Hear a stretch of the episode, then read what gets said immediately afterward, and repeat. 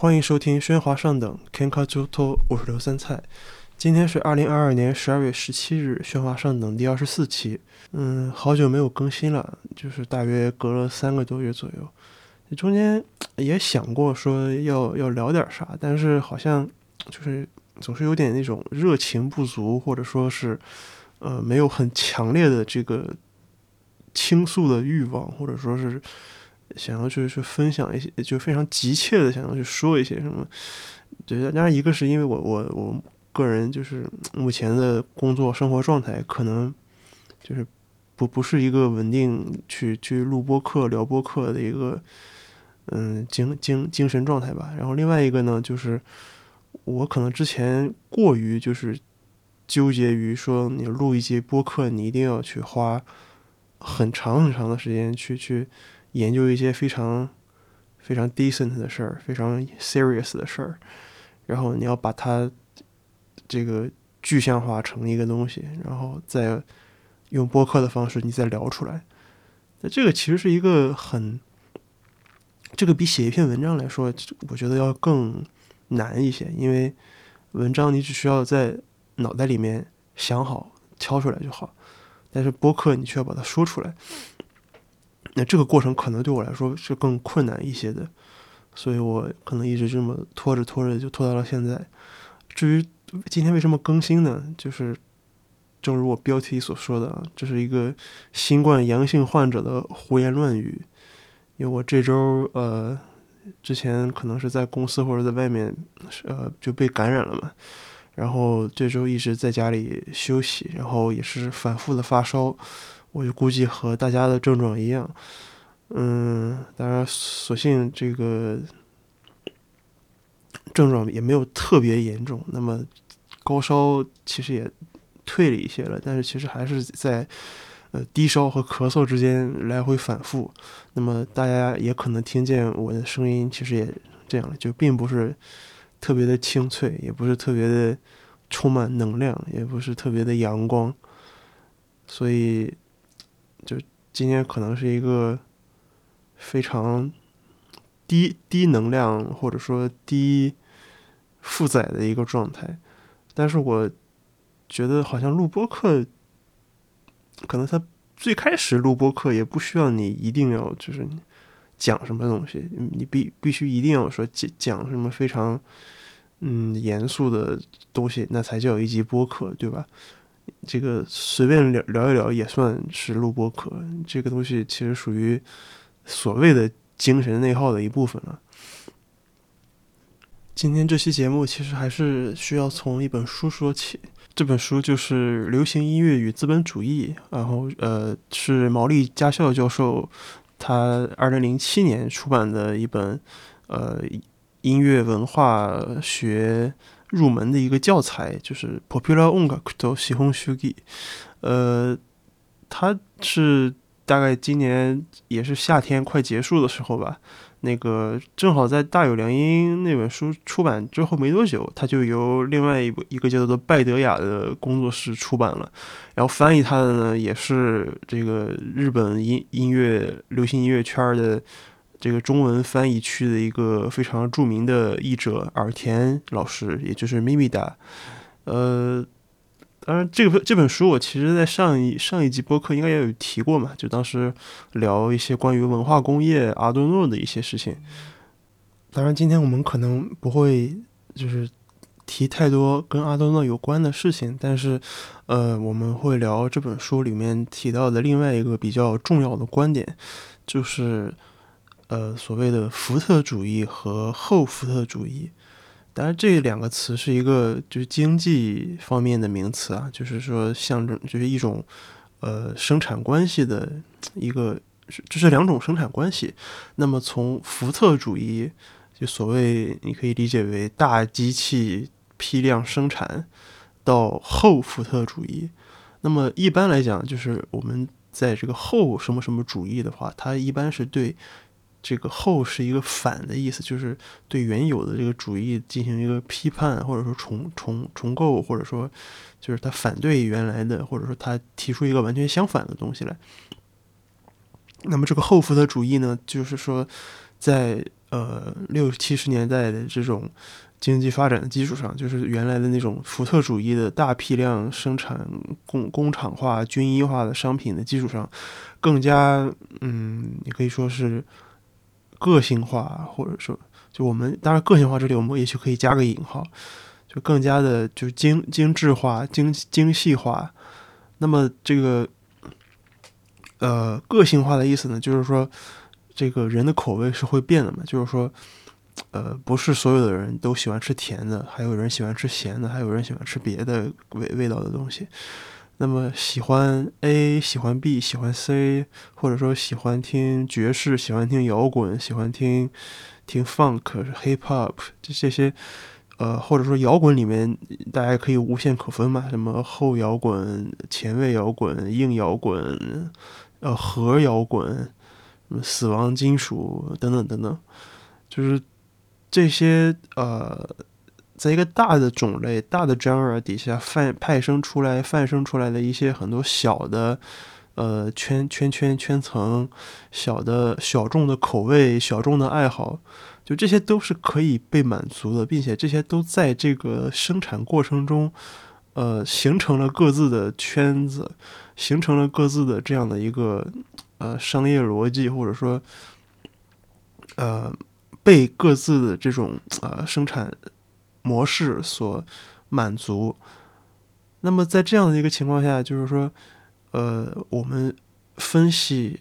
比如说。七十年代的音乐，它的和弦是什么样子的？八十年代的音乐，它的和弦、它的声音配器、它的用了什么样的合成器、音色等等，就这些反而是一些最细枝末节、最不重要的事情，因为他们是结果，他们是那个经济基础决定上层建筑的那个结果，就是自是一个自然而然，就是选择，就是主动或被动的，就是资本选择的产物。同时呢，在后福特主义的这个叙述的语境里呢，就是人也被鼓励去，呃，所谓的就追求自我嘛，就是所谓呃，you should be yourself，然后呃，就做你自己，或者说日语叫做吉本拉西萨，就是像自己一样。但是什么叫做像自己一样的，或者说你做自己，自己是什么？就他不，他不负责给你解答这个问题，他只是说，哦，你可以做你想做的任何事情。然后，当然，这是一句非常自由主义式的，或者说新自由主义式的一种一种口号嘛。那在这个口号下，你可能就是你被鼓励，就是你被这种呃话术去鼓励了之后，你举个例子，比如说两千年前后，宇多田光很受欢迎，那么你去买他的专辑，那么。你就会认为是哦，是我自己选择了他的这种声音，是因为我的独立的思考、我的个性、我的品味、我的 sense，呃，我的审美决定了说我去买他的专辑，我去听他的歌，我就喜欢这个人。但是你却完全忽视了一点，就是这其实是一系列的营销复合的，就是综合的产物，也加上就是它宇多田光，同时也代表着一种。就是 J-pop 的，它从一九八零年代就这个概念，然后延续至当时就是一九九零年末两千年初，它作为一个集大成者的一个终极形态的一个怪物般的一个存在的，它的一种嗯形态，给整个就是音乐产业带来的那种变化、那种震撼。当然，在这之后，你可能呃，音乐音乐的，就是呃，日本的产业，流行音乐工业啊，音乐产业，然后和世整个世界的音乐产业，可能就是另外那个样子了。但是，就举这个例子呢，就是想说，嗯，你以为的个性，你以为的自由，它可能或者大部分的时候，其实都是虚假的一个被赋予的概念。但是呢，我们又试图从其中去获得。一点点反抗式的心理安慰，一点点心理的慰藉，这是整本呃《流行音乐与资本主义》这本书里，呃，试图去描述、总结、归纳、概括的。那么，我认为是呃可悲，但是也可歌可泣的一这么一本书里面，它的最主要的一个观点之一。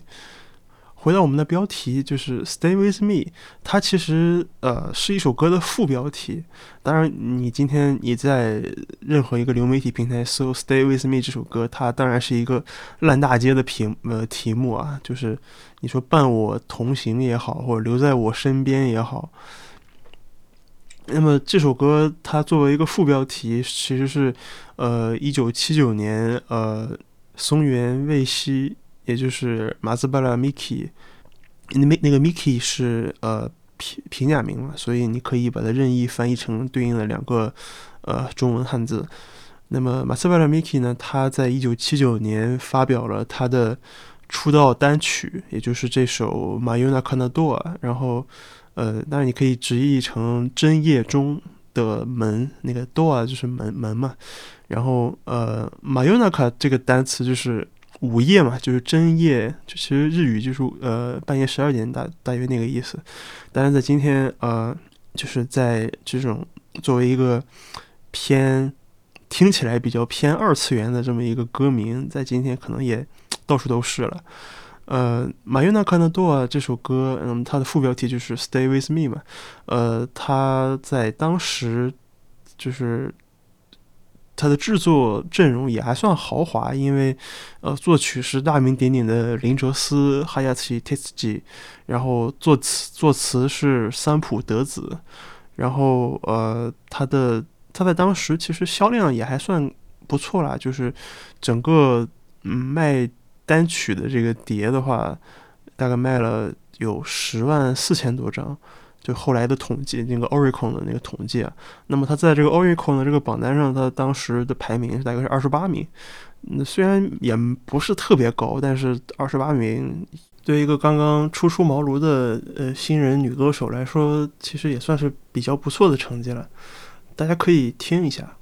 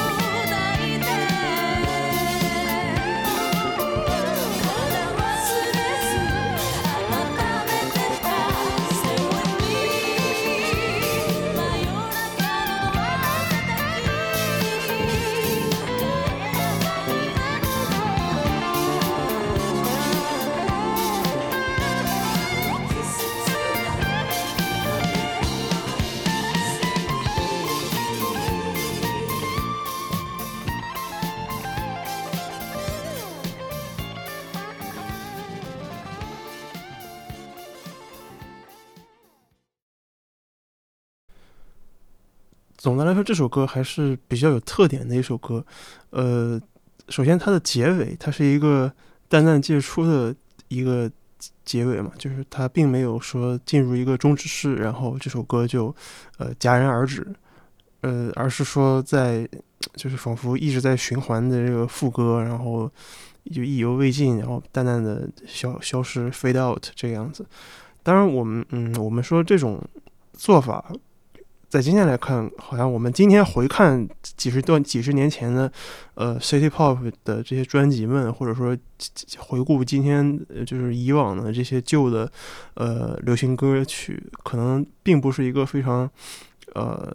独特的一个事儿，这并不是什么稀罕事儿。但是在一九七九年，这应该是一个比较呃不太常规的做法。然后另外呢，就是，呃，这个歌手，呃，马斯瓦拉米奇呢，他其实有爵士乐的背景，所以他在唱歌的时候是会去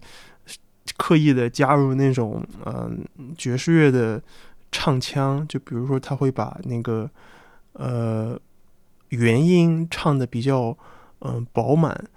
呃，比较，比如比如说，哇，就是把一个。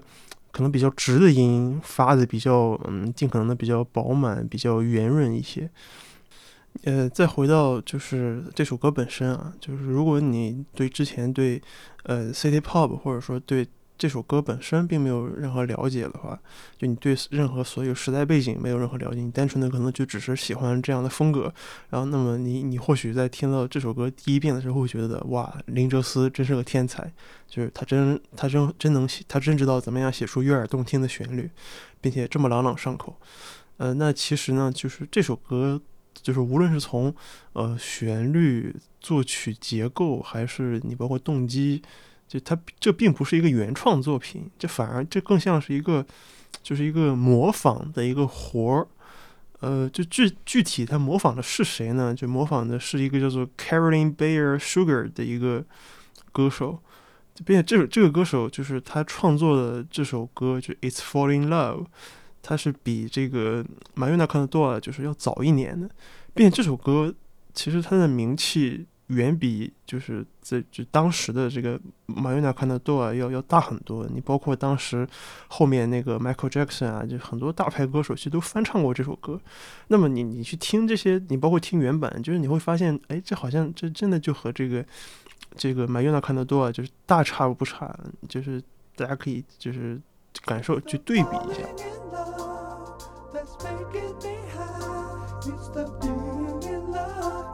me cry.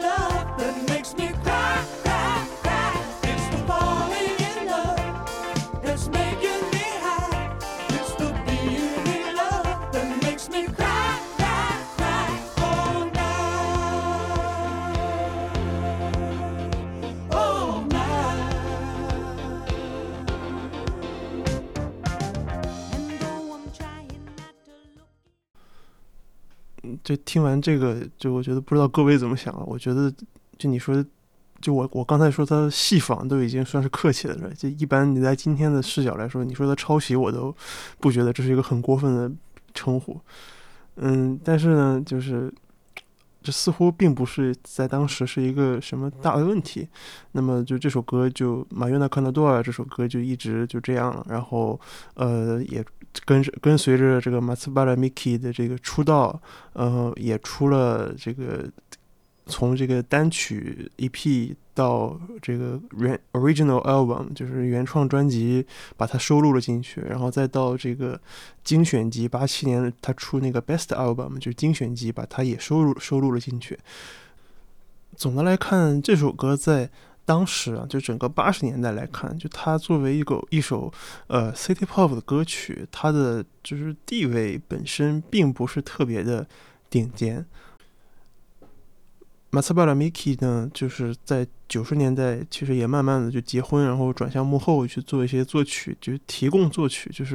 相当于呃，就是接也是接活吧，就是可给别人嗯给别人写曲子，或者是做一些配乐的工作。呃，那么也非常可惜，就是他零六零四年因为这个就子宫子宫颈癌就去世了。嗯，但是我觉得就命运就是非常的，你说不可思议也好，就捉弄人也好，就是。这首歌，他反而在他去世之后，就十六年之后，慢慢的就是这一夜之间忽然传遍世界，并且其实他的这个这首歌的爆红，其实和当年的这个 Plastic Love，嗯，有有异曲同工之妙，就是也不有相似的地方，比如他们可能都借助了 YouTube 这个平台，那么也有不同的地方，就是他。就整个路径，就是它它少了很多神秘感，并且它其实这这个时候其实已经呃，就是踏上了这条那个呃 City Pop 复古，就是考古考古的这个风。就它其实是一张被挖出来、挖掘出来的唱片，并且通过就再演绎，然后重新让人们就是发发挥出、意识到这个它本身的这个这个优点来。就是这个是具体怎么回事呢？其实是二零二零年的这冬天，有有一有一位叫做 Rainich，就是他是一个呃马来西亚的吧，一一位呃女性就穆斯林呃 YouTuber，呃非常年轻的一个小女孩，她是个翻唱歌手，呃那么她呃大家可以去关注一下她的那个 YouTube 频道啊，就是全都是她翻唱的歌，因为都是。就是都会每每次，因为他是那种可能是当当地的就是穆斯东南亚穆斯林嘛，然后他的那那个嗯就头像啊，不是头像和那个翻唱的封面，基本都是他呃每次都戴着不一样颜色的头巾，然后来来来翻唱，就是他他选的这些歌。那么这个呃 Rainish 就是呃下雨的那个 Rainy 加一个 ch。呃，他在那年年底就是翻唱了这首歌之后呢，就是一下子，但当然他本来就很火，然后就可能一夜之间在这个谷歌这个搜索的这个趋势上，然后马约纳看得多啊，或者说呃，就他的这个英文这个直译，还有这个日文的这个原名，就一下子就是搜索指数爆爆爆炸增长，呃，这个搜索指数上一次。增加还是大约在二零零四年，就是马斯巴尔米奇去世的时候。嗯，那么在 YouTube 上这首歌的呃点击量、播放量大概在七百到八百万左右吧，这其实是一个就不低的播放量了。就是考虑到就 YouTube 的这个呃受众平台，还有呃这种，就它分的比较散，而且它又是一个东南亚的一个歌手，当然。这个翻唱的这个记录，就意味着说他在就东南亚这个区域，它的这个传播程度一定是一个顶尖的传播程度。那么，呃，它的具体的就是在传播这首歌之后，就是它的二二度传播的这个溢出效应呢，就是什么呢？就是那么借助呃，比如 TikTok，就是那个呃抖音，它的这种呃，就是大家。在看到这个人翻唱呃马约纳看到多瓦这首歌之后呢，他们会觉得哇这首歌就特别有意思，然后就特别戳中我，然后他们就会去另外去再去拍一个抖音的视频去去模仿，就是就三度翻唱，就已经这已经不是二度翻唱，可能是三度翻唱，就是翻唱这位翻唱小姑娘的这个翻唱作品。那么再加上就是这个他有个非常他有一句非常标志性的这个 Stay with me 嘛，然后。呃，导致就是说，嗯，可能大家或许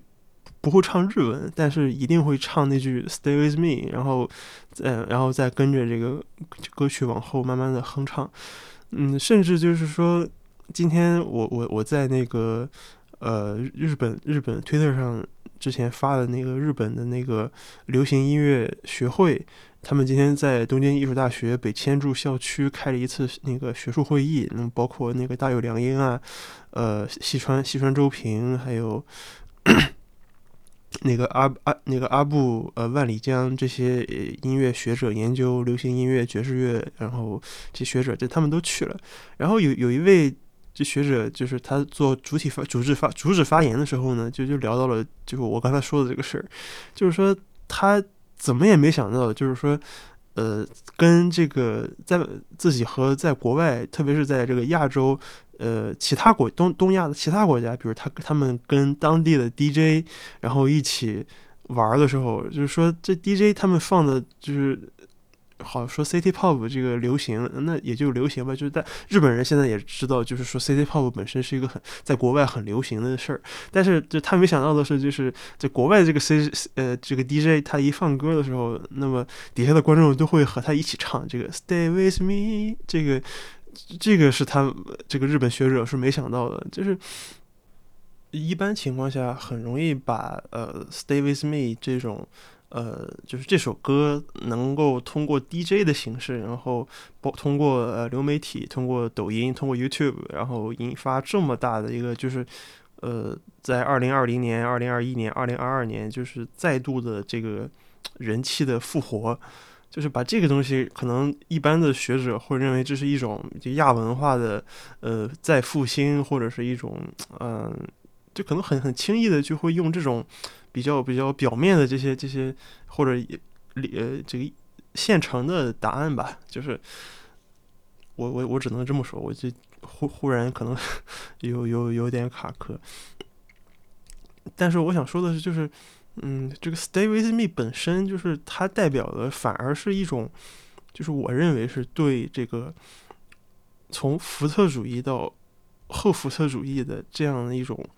就是反动的回归。就是说，如果呃，今天的这种呃，大家听的这些音乐，因为就是今天我们我指的是就是零零年以后以后的这种，其实已经和零零年之前的这个音乐工业的体系就大不一样了嘛。就是说，今天其实很少有歌，就是有什么样的就是很大众并且传唱度很高的流行歌，去像二十年前、三十年前一样去。可能在歌词里面就是两个人情情爱爱的这样子。那么，比如说像呃，大家可能都知道的，怎么 City Pop 的歌词里面也无非就是一些呃，就是都市灯红酒绿夜生活，然后那种都市男女的情感。但是就这样的一个结构，这样的一个题材，就或许在呃今天看来，当时就是我们在今天的眼光去审重新审视当时，那么或许觉得。这是一种呃老掉牙式的琼瑶式的东西，那么在当时的人们眼里，可能就并并不会认为这个东西多么的，就是嗯俗气或者说是怎么样的，因为，呃，这这就是一种呃在当时对当时的流行文化而言，这就是一种怎么讲流呃流行策略的变嗯变迁，就是呃从。在对当时的这个后福特主义的这种生产模式而言，那么呃，City Pop 的这个都市情感的这种题材，那么正好符合了这样的一个种类的人的需求。那么在今天，就是呃，可能就是这种需求，呃，或许已经就不再存在了，或者说它已经逐渐被忘记了的时候，那么它重新又被。嗯，翻了出来，重新又被传唱。这我觉得这并不一定是代表了，就是说这种呃，就这种情绪的回归，就是说这种呃，作为一种怎么讲音乐工业的代表回归。我觉得这这当然不是，不是说从此以后大家做音乐又要回到八十年代这个样子了。这当然不是。我觉得当然这也不是说呃说大家对音乐的审美，或者说对这种情感的，呃，这种审视，又重新回到了整体八十年代 City Pop 的歌词所带来的这样的一个结构里面。我觉得也不是，反而是说，因为今天大家，呃，更加就是说，在整个零零年之后，那么可能音乐越来越发变成了一种，就是背景板。或者说是一种，嗯，就是背景音嘛，background music 就 BGM 嘛，就它失去了原有的那种，就是呃，音乐就是单纯的消费音乐，然后我 CD 就是买来听的，呃，这现在今天的这个呃音乐流行音乐工业工艺工业工艺也好，工工业也好，其实都已经和当初已经大不大不相同了嘛。那么呃。首先是 CD，或许今天大家已经不怎么买 CD 了，呃，这种消费模式或许已经就是已经已经过时了嘛。那么另外呢，就是说，呃，今天可能买 CD 反而变成了一种，就是我们说打榜，就是为这个偶偶像这个销销量就是充充值。的一种行为，就它已经和呃人们购买音乐、消费音乐文化商品这件行为本身已经脱钩了，反而变成了一种就是更加更加整体的一个呃，八十年代的呃，就是人们试图从音乐中获取的这种情感结构，在今天已经几乎脱离了音乐本身。那么，可能歌手，呃，就是艺人，呃，或者说偶像，偶像，他们就是呃。就是这个人本身，或者说他代表的这个文化圈子，就是已经就是他完成了这样的一个一个范式的一个转移。嗯，我觉得或者再呃说的通俗的例子，就是说，嗯，比如说大家可能。呃，更熟悉那些呃，在在网络直播的歌手，呃，那些他们可能不是专业的歌手，但是他们就是一个一一个一个一个主播，或者一个一个虚拟的呃虚拟的主播，或者就是他就是个 Vtuber，或者一个一个萌萌的可爱的女孩子。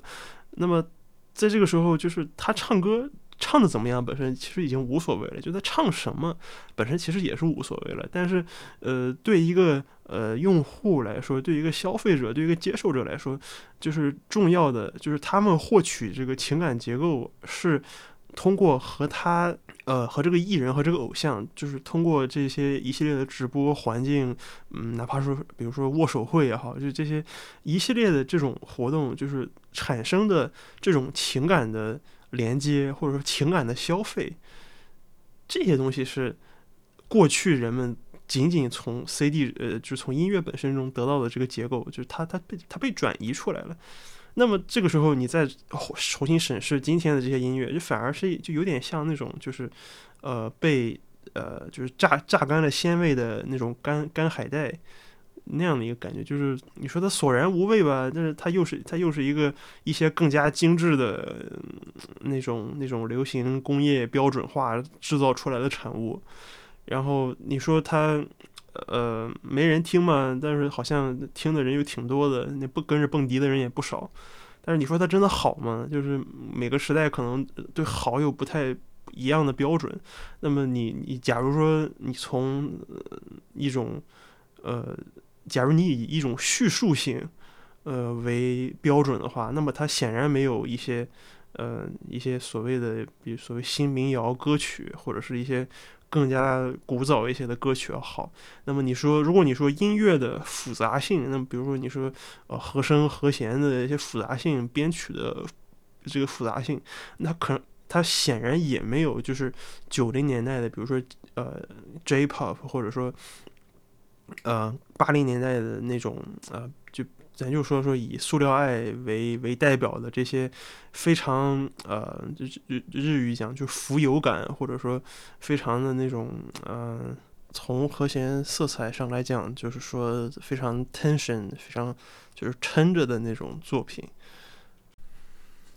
今天大家看到的那种，就是在一个。DJ 放歌的时候，台下一群人跟着他一起唱这个《Stay with Me》，就这样一个场景，它背后的那种情绪，它代表的这样一种情绪，其实已经就是它不是那种就是说对过去情感的呃复复古式的就追捧，而是说就是这样，他就是这样的一首音乐中，就单纯的从音乐中提取出来的就是情绪情感的东西，就已经在今天的音乐中其实已经不存在了。就是当时有这样的一种音乐是后福特主义的产物，那么在后福特主义。在继续往下不断分化、不断发展的过程中，就已经把这样的情绪的东西，就是已经变成了一个更加呃，就是过时了的产物，或者说，就是已经通过别的东西所代替，反而是在今天，就是你很难通过，嗯，你你比如说，你很难听在这个 Bad Apple 这样的一种，嗯。这样的一种歌曲里，你听到什么呃，这个呃你侬我侬、男情女爱这样这样的主题，我觉得这是不可能的。嗯，同样，我觉得就是作为这个音乐的这个旧的音乐，在今天的这样的一个呃再复兴，同时我觉得同也蕴含着这个不亚于《Stay with Me》这样的一种情感的。其实呃还有另外的一首歌，就是大家作为一首著名的网络秘密，其实非常。熟悉的就是 Never gonna give you up。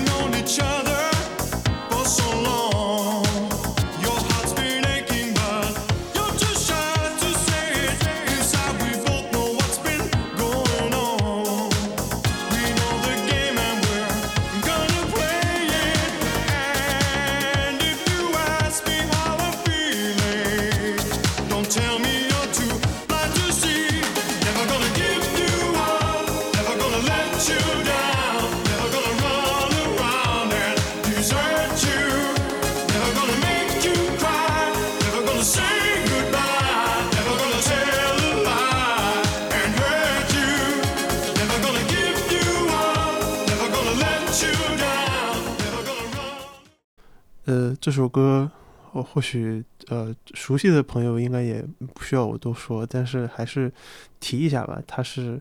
呃 Rick Ashley，他在一九八七年的专辑《Whenever You Need Somebody》，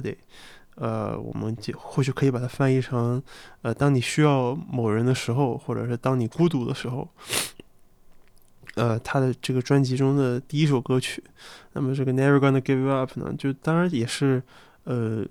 英国乃至世界唱片史上就最有名的这个几首歌之一吧。当然不不仅仅是因为它是一张百万销量以上的白金唱片，它更和这个呃二零零八年以后的这个当代互联网的这个大量的这个迷迷迷就是迷迷音文化息息相关。嗯，他的歌词本身其实，呃，如果你看过那个 Rick Ashley 关于这个这首歌的纪录片的话，那么链链接我会贴在 Show Note 上，当然 B 站也有。呃，那你就会发现，就是这这首歌或者这张专辑本身的诞生，其实呃比较偶然。其实就这首歌的歌名，也包括它的这个歌词，其实是也是他们无意中在这个聊天里聊出来的。就是说，呃，这个 Rick，然后他在在。和朋友，呃，就他们约他们录音室的这个朋友们说说谁谁谁，呃，你是你你是不是要和他分手？然后呢，但是这个瑞克就说，那你你不其实你不会和他分手的，对吧？你 you never gonna give you up，就是你不会放弃他的。然后，那么这他的这个乐队的这个老板们就觉得，哎，这这句不错。然后下一句是，哎，就专门给他接，想想给他接了一句 you never gonna let you down。然后就以这两句为这个。呃，线索一一个就是动机，把它发展成了另外一首歌。当然，其实这首这不这这个创作过程其实没什么可可说的，只是说呃。举这个例子呢，只是想把它和这个 Stay with Me 本身就是就对比来看，就是说，他们他们的这种就情感的内核是一样的，其实都是至少是两呃两个人，就是我们但当然我们姑且用这个呃你侬我侬这样的一种一种嗯说法吧，就是说，它至少是有一个客体在的，而这个客体是一个你基于你的这种呃主体的这个情感投射的。的一个人的对象，它至少不是一个物，也不是一个虚拟的概念，而是一个就是，呃，至少在那个时候是非常常见的一个一个亲密的关系，一个是一个亲密的对亲密的人和这个一般来一般是情侣，是男女朋友，是爱人。那么他的这个关系可能就是关于呃。这个像歌词里面提到的，我我不想这个放弃你，我也不想让你失望，我也不想让你哭泣。这其实是一个呃非常正向的一个情感的一个 commitment 的一个承诺。那么这种呃结构，其就这种情感的结构，其实和这个 stay with me 其实是一样，就是我我要和你在一起，就是你在我身边吗？在和他在后面，就是就比如说呃有有很多。所谓聊情商的歌，那么就是我随便举一个例子，比如说张惠妹，就是啊，我分手了，就是不要走，就是和我在一起，呃，留在我身边，或者是你走了之后，我才慢慢的学会一个人，或者是。呃，就你不在了，然后我才会想起你有多好。就是包括这一大类，其实当然这些都是以九零年代、零零年，就是这这一个时间阶段前后，这都是连续着的。那么这意味着说说，在这种呃所谓后福特主义的这种生产模式下，就这种情感的结构其实都是还在的，都是这种呃，就是基于这种呃人人为主体。然后，并且有一个具体具象的一个，也是一个人的客体，作为作为这个情感投射。呃，至至少这些呃，你说歌词或者是整个的这一些这一个结构或者这一个 genre，他们都是具体的，至少是还在这个传统的这个音乐生产的这样的一个范畴里。那么就是说，进入零零年以后呢，就是说你包括数字下载，包括呃。这个付付费包括流媒体，就是这样的一个生产模式取代了原有的，就是说呃卖这个 CD 拷贝的一个这个这个分发营销模式之后呢，就整个的这个行业的就是趋势，它就会发生了一个整体的大的变化。就是说，比如说以前好像零零年前后，就你对这个。百万销量、百万唱片的概念，你觉得啊，一定是那些顶尖的呃创作歌手，比如说什么宇多田光，然后呃这个滨崎步或者呃南天群星，就是 Southern All Stars，或者是福山雅治，像这创作型的唱唱作人嘛，我们姑且这么说。但是呢，后来就是如果你会看到零零年以后的这个就是唱片的这个销量排行榜，你会发现大部分其实都是。也不大部分，就几乎全部都是，嗯，就你你熟悉的那些 AKB 四十八呀，比如说 SMAP 呀，或者是阿拉西啊这些这些偶像团体。然后，当然这些东西，这些偶像团体其实是你比如说 AKB 的这个唱片销量，其实是和他们的这个选手的，就是角呃偶像本身的这个职业生涯其实是强烈挂钩的。比如说他们有所谓总决选，有这个排名。然后这这些就是 CD 的这个销量已经和他们个人的这个，嗯，就音乐本身没有任何关系了，反而是一个更加异化的一种一种资资本主义生产模式吧。那么在这样的一个情况下呢，就是毛利佳秀教授他是在书里面是这样说的：总而言之，现在的 J-pop 引号艺术家引号们。产出的并不是音乐、歌曲这样的具体性的商品，而是像共感、治愈这样的抽象性的、非物质性的情感商品。也就是说，其实就是在这样呃这样的一个语语境下，就是音乐本身变得可能就不重要了，反而是就这样的一个情感链接被呃人被一些呃演唱会呃 live 这些就是其他的行为或者说更加整体性的行为所所代代替过去。那么今天呢，就是人们在重新传唱这个 Never Gonna Give You Up，就是乐此不疲的把它当做一个梗。那么，呃，我是觉得，就是其实是有一丝微妙的这种情感上的反抗情绪在，就是他试图就是重新夺回这个呃纯粹的，就是歌曲本身的这种呃所固有的这种情感结构，而不是说把歌曲和这个歌手的这个关系去剥离开。他是就是今天可能是想要去。重新反反对这个事儿，或者说重新想要去通过对老的歌曲的一个回溯，去重新去。嗯，就是反思反省，我觉得有有有一点这样的原因在，但是我觉得这种反抗可能又是很难的，因为这个在这本书的最后其实也提到了，流行音乐既不是与资本主义进行对抗的东西，也不是什么独立于资本主义存在的东西，它是从资本主义制造出来的无用的、过剩的、废弃的事物中被创造出来的，它曾经是资本主义的副产物，而现代社会的讽刺之处。变成这种副产物，现在逐渐改头换面，变成了主要产物。而在此之后，流行音乐扮演的角色仍然会持续不断的发生变化。引用完毕。就这个其实是他对这个呃整个流行文化这个变化的一个呃对毛利教授本人他对这样的一个事儿的一个概括。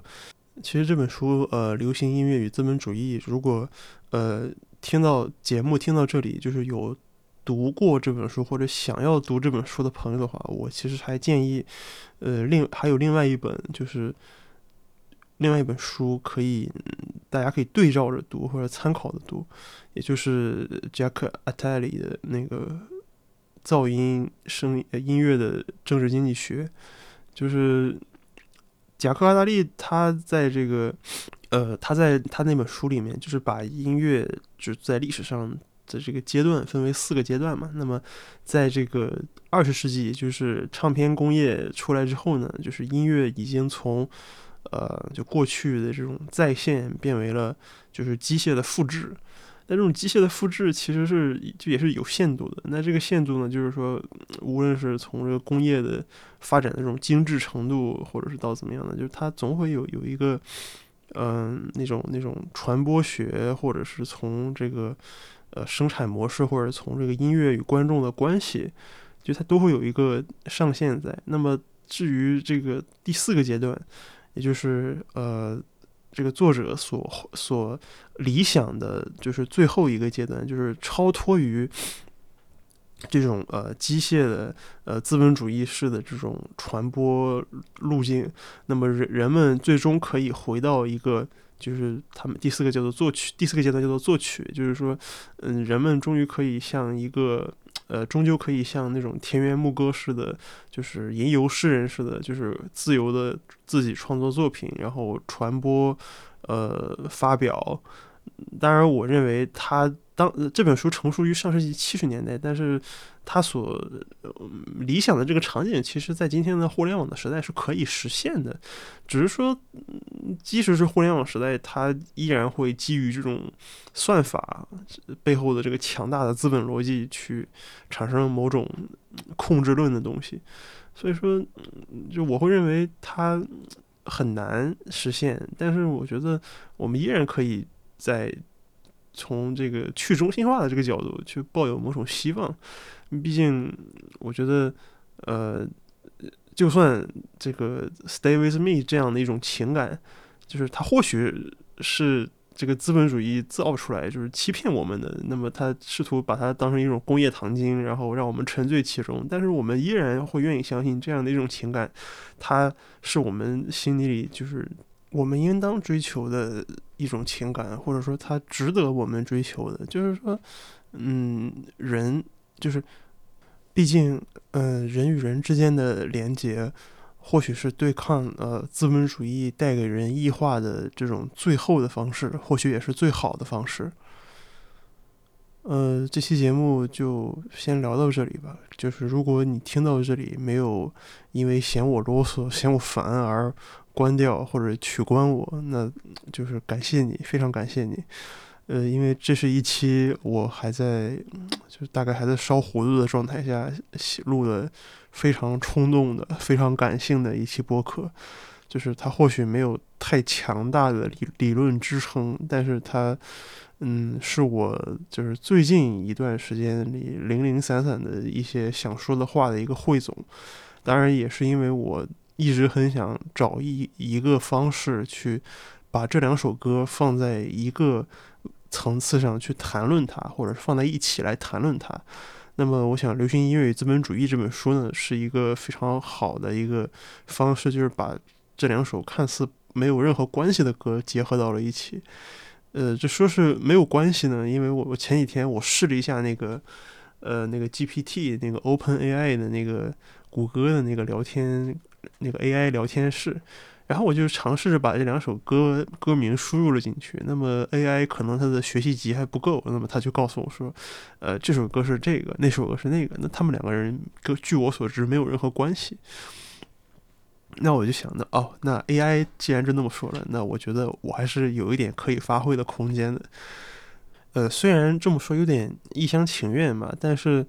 呃，就是又回到我们最开始说的那个宇多田光的这个《First Love》这个同名歌曲，以及他最近刚刚呃上线的那个网飞拍的那个同名的电视剧呃就系列剧。呃，当然，我认为这个。这个翻拍肯定是一个就是经济的原因，或者是一个就是二二十多年过去了想掐个烂钱。我觉得可能和我刚才说的这个就是这种流行文化的再发掘应该是没有什么太多关系的，因为呃，就日本。他们以一首歌为题拍一首、拍一个电影或拍个电视剧，其实并不常见，不，并不罕见。比如上，据我所知，我上一次看的这个同同名著名流行歌曲，呃，改编的这个影视作品是那个《雪之华》。就我想说的是，就是如果我们以一个这样的，就我刚才说的这样的一个对待，就是流行音乐的这样变化的一个。嗯，思路来去理解这个宇多田光这样的一首歌的话，或许我们会我我们也会有一些新的不一样的看法，而不是仅仅把它当成是一座这个 million bestseller。嗯，另外在节目的最后呢，就稍微口播一个小的广告，那么也在 show note 上可以看到，就是呃我的朋友呃日本作曲家水谷城米斯坦尼信他的。呃，专辑之前在东京的一个酒吧做了一个小小的演出，然后我把视频贴到了 B 站上，欢迎大家有兴趣的可以去看一看。那么今天的喧哗上等就是。聊到这里，如果您喜欢我们的节目，欢迎您订阅我们的网站 kenkajoto 点 com，k e n k a j o u t o。呃，您也呃可以订阅我们的呃邮件通讯，就是在竹白呃网网址是 kenkajoto 点竹白点 love l o v e。呃，付费订阅这个频道呢。可以也也是一种方式，就只帮助这个节目继续存活下去，帮助我继续进行创作。呃，感谢您的收听，我们下期节目再见。